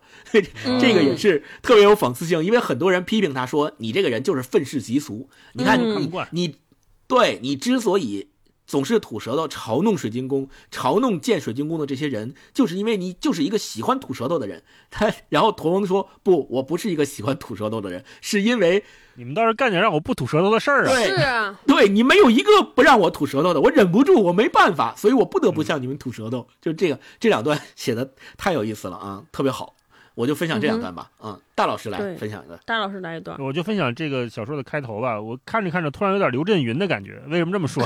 哦，他一个人叨叨咕叨叨咕，就像我们读一句顶一万句里面，总是说我这样这样，不是因为这样这样，而是因为这样这样；我那样那样，不是因为那样那样，而是因为这样这样。你，嗯那刚才星光和超哥分享的，其实翻来都覆去的嘛有这种。是是是，嗯对，啊，开篇是这样的哈，我是个病人，我是个凶狠的人，我是个不招人喜欢的人。我认为我的肝脏有病，然而我一点儿也不了解我的病情，甚至大概都搞不清楚我到底得了什么病，也从来没去看过病。尽管我尊重医学和医生，何况我还极其迷信。嗯，即便如此，我仍旧尊重医学。（括弧我受过良好的教育，让我不至于迷信，但我还是迷信。）（括弧完） 不，嗯我是因为赌气而不去看病的。对此你们大概很难理解的。嗯，可我却心知肚明。当然喽，我无法向你们解释清楚，我在这种情况下是在和谁赌气。我也十分明白，我不去医生那里看病，绝不会使他们受损害。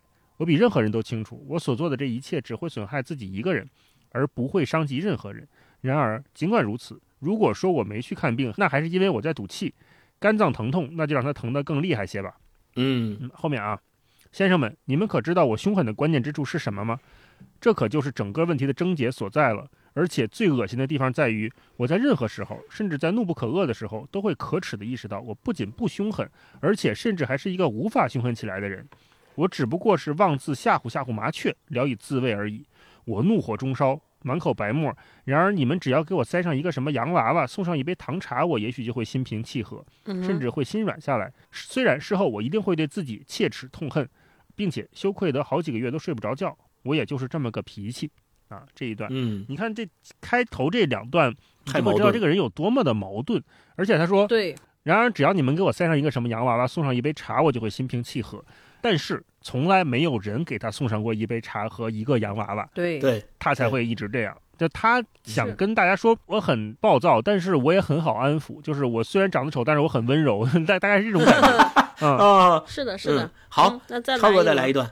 好，那我就分享这部小说的结尾啊，是这样的，说，嗯，我在写这部小说的时候，一直感到很可耻。由此可见，这已经不是文学，而是改造犯人的刑罚。要知道，比如说讲一些冗长的故事，描写我怎样独处一隅，因道德败坏、环境缺陷，在地下室里脱离活的生活，以及追求虚荣和愤世嫉俗，因而蹉跎了一生。说真的，这也太没意思了。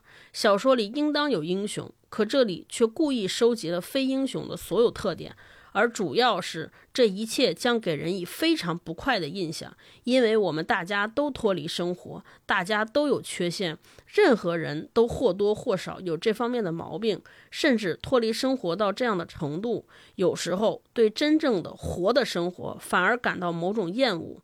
因此，当有人向我们提到他时，我们就会觉得受不了。要知道，更有甚者，我们几乎把真正的活的生活当作就是劳动，几乎就是在官署里当差。我们都暗自同意，还是照书本上做为好。有时候，我们干嘛要蝇营狗苟？干嘛要胡闹？干嘛要孜孜以求呢？我们自己也不知道干嘛。如果按照我们那些乖劣的要求照办不误，我们只会更糟。嗯，你们不妨试试，比如说，你们不妨多给我们一些独立自主，给我们中间的任何人都放开手脚，扩大我们的活动范围，放松对我们的监护。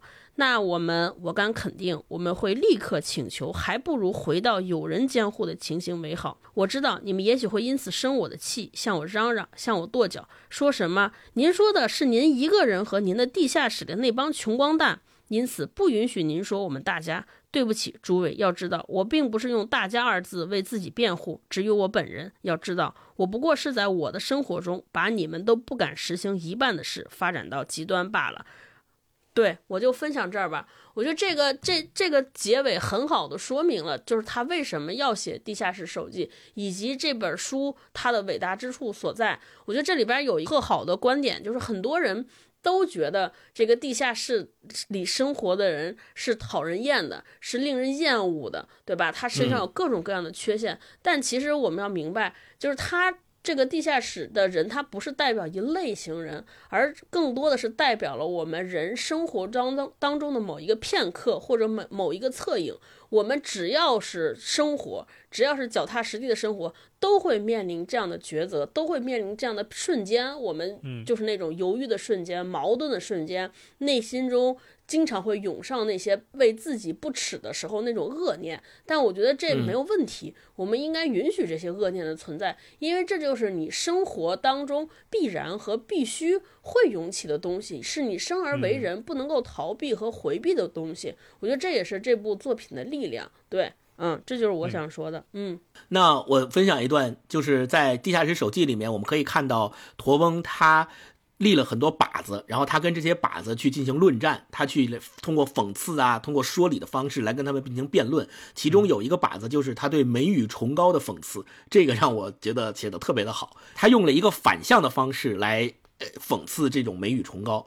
他说：“我会利用任何一个机会，先往自己的酒杯里滴满眼泪，然后为所有美与崇高的事物干杯到底。”那时，我将把世上的一切都变成美与崇高，会在最丑陋不堪、最无可置疑的肮脏中找到美与崇高。我会变得像一块湿乎乎的海绵一样，泪水淋淋。比如说，有一位画家画了一幅盖伊的画。我马上就为画了这幅盖伊的画家的健康干杯，因为我热爱所有美与崇高。一位作者写了一篇各随其便，我就马上为各随其便的健康干杯，因为我热爱所有美与崇高。为此，我要求人们尊重我，而且将使不尊重我的人不得安宁。我将光风霁月的活着，得意洋洋的死去，这真是美极了，美透了。那时，我就会长出一个圆鼓鼓的将军肚。胖出一个三重皱的肥下巴，隆起一个红彤彤的酒糟鼻，让所有遇见我的人都直盯盯地看着我说：“瞧，他真是帅呆了，这才是真正的正面人物呢。”先生们，随你们怎么想，在我们这个否定的时代，听到这样的评价，可真是爽极了。就这一段，我觉得他真是极尽讽刺之能事，把美与崇高到底是一个什么东西解读的淋漓尽致。他说，美与崇高是什么？就是在最丑陋不堪、最无可置疑的肮脏中去刻意的寻找美与崇高，然后还要为他的健康干杯，还要祝福他。那最后这样赞颂美与崇高的人会变成什么呢？会变成一个圆鼓鼓的将军肚、肥下巴。酒糟鼻的这样一个人，而且啊，还要被周围那些同样热爱美与崇高的人去赞扬，说哎，这才是真正的正面人物，就是真的是太讽刺了。那个画面非常的鲜明，嗯，我就想起那个甲方乙方那哎是叫什么李成儒演的那个俗，我要我要俗到头，要雅到头，美宇崇高。对，我分享这个译后记的这一部分，因为我我我看的这应该是果麦的版本，它译后记有一篇还挺专业的解读了这本书哈，给了我们一些理解的途径。他说。呃，地下室人这个名称已经成为当代文化词汇的一部分，而这个性格现在已达到最伟大的典型文学创造之一的高度，正如哈姆雷特、堂吉诃德、唐璜、浮士德那样。呃，美国学者考夫曼认为这部小说是存在主义的先声。他指出，我们所听到的是个性之歌中从未被听到的一首，不是古典的，不是圣经式的，也绝不是浪漫的。不，这个个性没有经过修饰，没有经过理想化，也没有经过神圣化。它是可悲的和叛逆的，但无论如何，它给人何等的不幸，却仍然是最高的善。地下室手机是一个人的内在生活，是他的情志、焦虑和决心，这些都被带进了核心，一直到所有景象都被揭露无疑为止。然后后面啊，他说到关于身份焦虑的讨论啊，身份焦虑，他说，身份焦虑这是一种担忧，担忧我们处在无法与社会设定的成功典范保持一致的危险中，从而被夺去尊严和尊重。这种担忧的破坏力足以摧毁我们的生活的松紧度，以及担忧我们当下所处的社会等级过于平庸，或者会堕落至更低的等级。简而言之，身份焦虑就是指人的内心所潜藏的对自己身份的一种担忧或焦虑。焦虑是因为某种价值受到威胁时所引发的不安，这个价值则被个人视为它存在的根本。威胁可能是针对肉体的生命或心理的存在而来，也可能是针对个人认定的其他价值，如爱国主义、对他人的爱以及成功等等。焦虑的特性是面对危险时的不确定感与无助感，然后他又说到身份认同，哈，说身份认同是确立差异化，并经由差异化来建构自我同一性的一个过程。也就是说，身份认同是在社会结构中与社会情境中通过自我与他人的互动而成形成的，指个人与特定社会文化的认同，是个人对自我身份的确认，是一个人对自己归属哪个群体的认知，嗯，或者说个人所属的群体角色以及其特征的认可程度和接纳程度。啊，这后面就偏学术了哈。但是我觉得，他提出的这几个词，一个是“地下室人”这个名称的泛化，就它已经成为了很多流行文化的代名词啊。然后另外他提到两个非常关键的关于这本书可以衍生的讨论，一个是身份焦虑，一个是身份认同啊。我分享这一段。对，如果大家对看这本书前面会有点抓不住头脑的话，可以先看看后面的这个译后记，然后再回来看。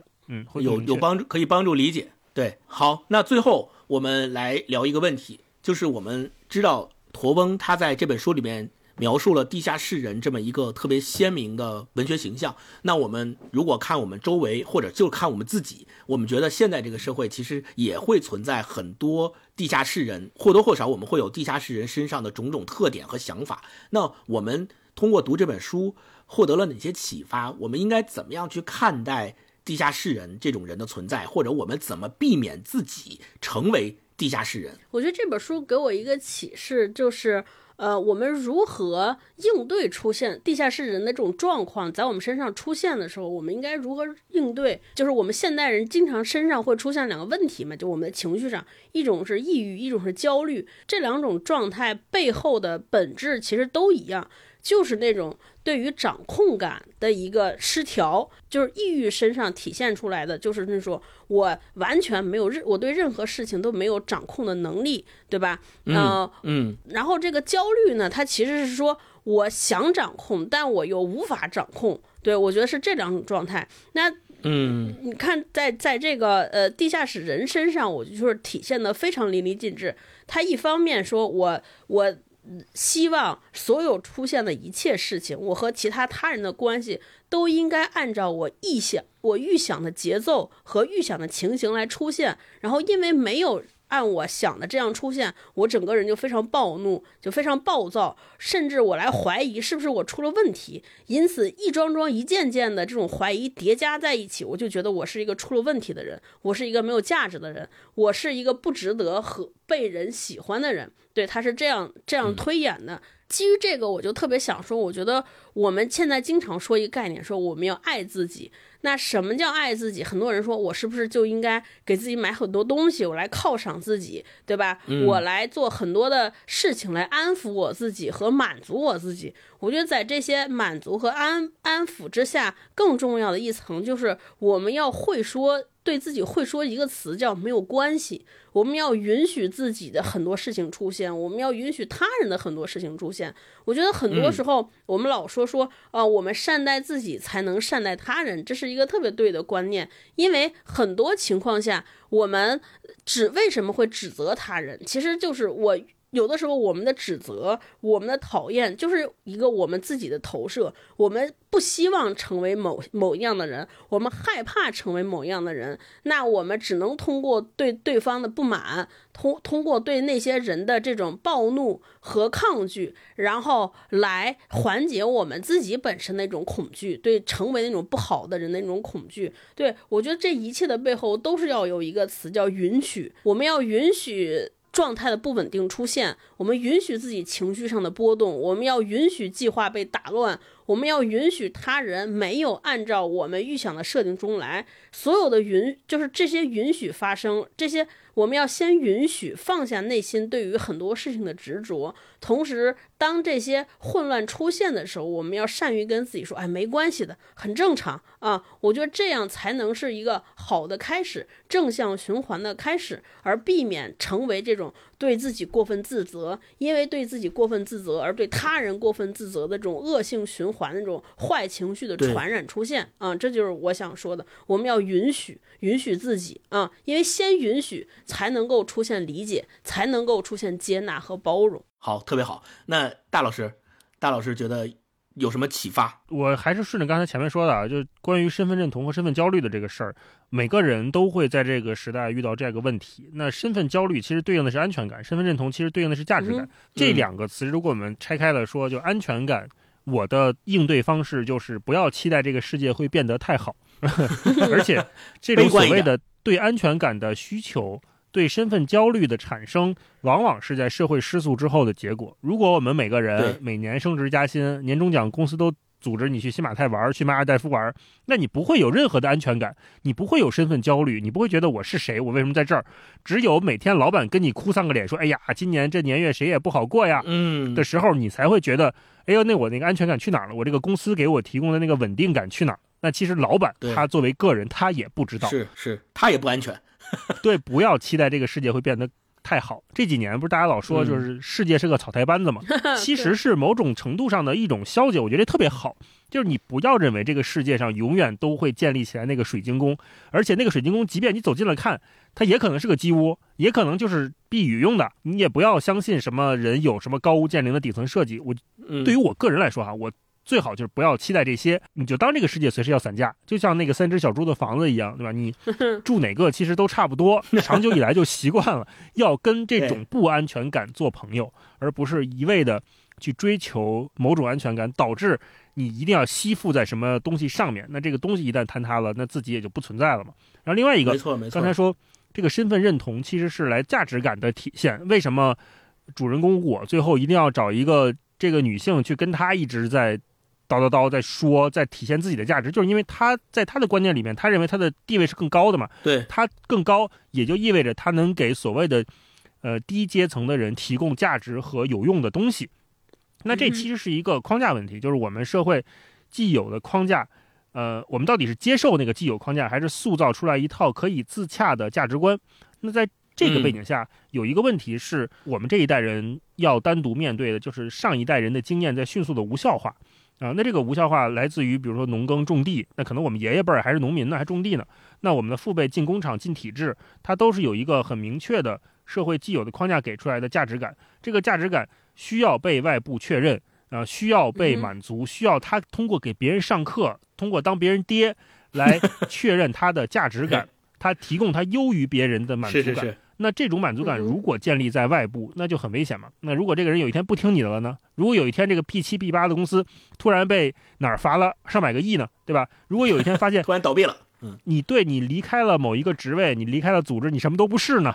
对吧？那哎人家 以前对你点头哈腰、客客气气叫你老师的那些人呃，都不回你消息嗯了呢，这时候怎么办呢？对对你的那个价值感嗯就消散掉了嘛。那我个人的做法就是尽量丰富自己的生活，就是你不要把鸡蛋放在一个篮子里面，一是不要搞点副业，嗯，尽量搞点嗯副业，就是你找些事儿横滑了做一做。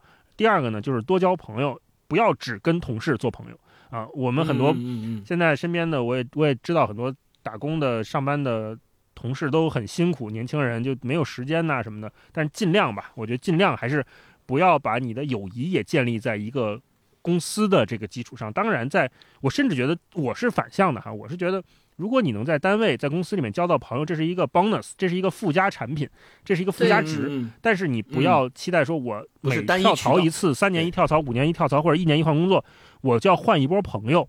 这个其实对于嗯每个人的消耗和心理的投入成本都是巨大的。很大，我们有稳定的朋友，其实更重要的就是能互相提供情绪价值嘛，对吧？能嗯互相说说垃圾话嘛，互相吐吐槽嘛。那在这个情况下，我觉得多交朋友是是一件好事儿。然后第三个就是做一些广泛的学习。这个学习不是说告诉你如何写文案，如何什么快速升职加薪，不是这个，而是说去做一些你真正感兴趣、能够提升你自己是自己技能的事情。啊，你比如说嗯学一个简单的乐器，或者说你就去锻炼身体，其实也是学习。找到适合自己的运动，找到你喜欢周末外出的活儿，或者找到比如学做饭画画，呃，学学点什么其他。即便是你说你好研究研究点什么小东西、小东小西的，这个都是广泛的学习。我觉得在这种嗯把人分散出去，把人不那么聚焦在某一件事情上之后，我们的价值感就会有更多的支撑啊，这是我的嗯想法。嗯，嗯，能够找到更多的自我存在，对，嗯是的。对，那我我觉得你们两个都说的特别好，就是我们从驼翁的这本书里面得到的启发，我们怎么避免自己陷入到地下使人的那种让我们觉得特别矛盾、特别不好的状态里？我觉得首先我们要承认。每个人都有自己的地下室，每个人可能都或多或少的是有地下室人身上的一部分地。下室时刻。对，我们都像他一样卑劣、胆怯，也虚荣，我们也渴望很多的自由，渴望被认可，但是同时又矛盾又挣扎。我们每一个人都有那种内心深处最隐秘的角落，这个角落可能就像驼峰在书里边写到的，很多事情都不愿意跟自己说，更遑论跟他人说，存放着很多不足为外人道的那些意识，那些可能。我们自己都难以启齿的东西，我们首先要承认它。那第二点就是，每一个人，当我们在人生当中的某一刻遭遇到这种生存危机，遭遇到这种存在主义危机，找不到自己的身份认同，有身份焦虑的时候，那我们包括呃。大老师前面也说到了很多事业上的爱情、家庭，处处都是问题。我们徘徊在这个地铁线呀、格子间呀，发现跟朋友之间动不动就三观撕裂呀，讨论什么问题都话话不投机，聊不到一起去呀，人情冷漠呀，既不想卷，但是又躺不平，就种种的这种生活当中的矛盾，似乎我们发现用尽全身的力气都没有办法改变现状，于是我们就会问一个问题：那我这样有什么意义？我们就会去寻找所谓的存在主义危机到底是怎么要怎么解决？那前面大佬分享的那个阿兰·德伯顿说的，说什么是身份的焦虑，就是担忧我们。处在无法与社会设定的成功典范保持一致的危险中，这种担忧实际上是解决我们存在主义危机的一把钥匙。就是像超哥说的，不要担忧，就是允许这种事情发生。我们要把让渡给他人和社会的这种定义自己是什么、自己有什么价值的这种权利拿回来。就是我们常常说把自己作为方法，我们也要把自己作为方法，把自己作为目的，把自己作为手段，就不要被那种外在的虚幻的东西、那种圈层的那种美好与崇高，像驼翁在书里面所极力讽刺的那种东西，不要被这种事物定义。嗯，我们也其实不用去特别可怜，呃，驼翁写的这种地下室人，因为他本身就是已经。经过极端处理的一种艺术化的形象，我们发现我们身上或多或少的有它的部分存在的时候，我们应该去面对它，去改变它，然后去过驼翁笔下所写到的叫活生生的生活。我觉得这个是最重要的，去过那种具体的生活。所以黑塞，我们也读过黑塞的书嘛。黑塞他曾经说过这么一段话，我简单说，他说我们之所以必须阅读陀思妥耶夫斯基，是因为我们。这样就不会再成为一个旁观者，不再是欣赏者和评判者，我们就成为了和陀思妥耶夫斯基作品当中所有受苦受难的人共命运的兄弟。我们去承受他们的苦难，我们才能听到陀思妥耶夫斯基的音乐和飘荡在他音乐当中的安慰和爱。那最后一点就是，同样用陀思妥耶夫斯基的《卡拉马佐夫兄弟》里面的一句话说，就是我们要爱生活大于爱生活的意义，要超越逻辑去爱。我觉得这个可能是我们摆脱存在危机和身份焦虑的最好的办法。就是如果我们不断的去思索什么是生活的意义的时候，我们可能就会被这种思索所困住。所束缚住，就像地下室人一样，在地下室里面不断的去想，我自己到底怎么在矛盾的思想当中去被这种过度的意识所束缚，你自己也不行动了，自己也没有办法融入这个社会了。那我们不如走出去，爱生活啊，大于爱生活的意义。我觉得这个说的特别好。那今天我们也聊了驼翁的《地下室手记》这本书，我们也希望大家能够通过跟我们一起阅读这本书，能够。从地下室人这个鲜明而又经典的文学形象当中，获得自己的一些启发和启示。也欢迎大家留言说一说听完这期节目的感受啊，或者说你有没有这个应对身份焦虑或者身份认同的方法，或者说你有哪个时刻突然觉得有点身份焦虑了啊，可以分享给我们留言说一说。我们会选出五位朋友送上果麦出品的《地下室手记》这本书哈，希望大家都能有一个。不在地下室的生活，走出地下室的生活吧，走出地下室，见到生活当中的阳光。那我们今天就先跟大家聊到这儿，我们下期再见，拜拜拜拜。穿上一件破旧的长衫，径直来到路镇酒店，叫了伙计问两碗酒，一点回想头就问大钱。我说这知乎者也惹来嘲笑，不知不觉涨红了脸。你怎么这样污我的清白？喝口酒与他们继续争辩。骆驼祥子之所以死，是因为他拉车不够努力。陆逊的每一篇文章都碰题。人生无光的日子不甜，是因为不能脚踏实地。最后时刻漫无光一将我问我到底算个什么东西？我看看长衫，说我是阳光开朗空一季，阳光开朗空一季，他哪里出的问题？只问我服不服气？阳光开朗空一季，阳光开朗空一季，劳动力掉进河里，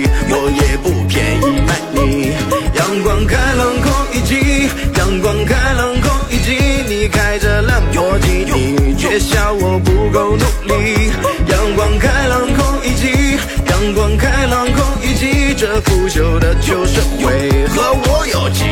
把关系？虽然我每天都洗脸，但口袋比脸还干净，我只好穿着长衫替官老爷抄手，忙个不停。本以为工作很清闲，不曾想却是九九六干完后因恶意掏心，饥饿的我被官兵抓走。这万恶的旧社会为什么会没有劳动法？我们寻常百姓的尊严为何会轻易被肉食者践踏？这些离谱的故事与遭遇，现在也也没人敢回答。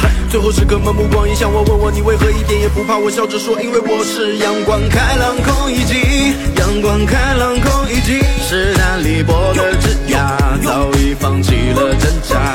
阳光开朗空一级，阳光开朗空一级。棱角被岁月冲刷，徒留了几道伤疤。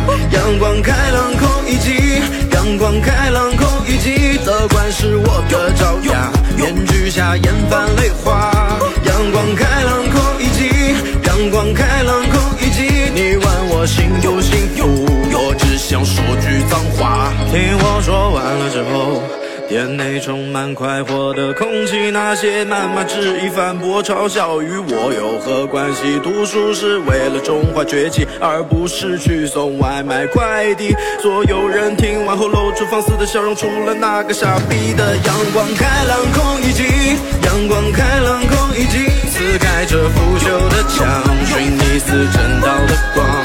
阳光开朗空一级，阳光开朗空一级，无论批评和赞扬，都要有人鼓掌。阳光开朗空一级，阳光开朗空一级，竞选的平庸之上有多少热血能量？阳光开朗空一级，阳光开朗空一级，孔明是我的理想，上扬是我的下场。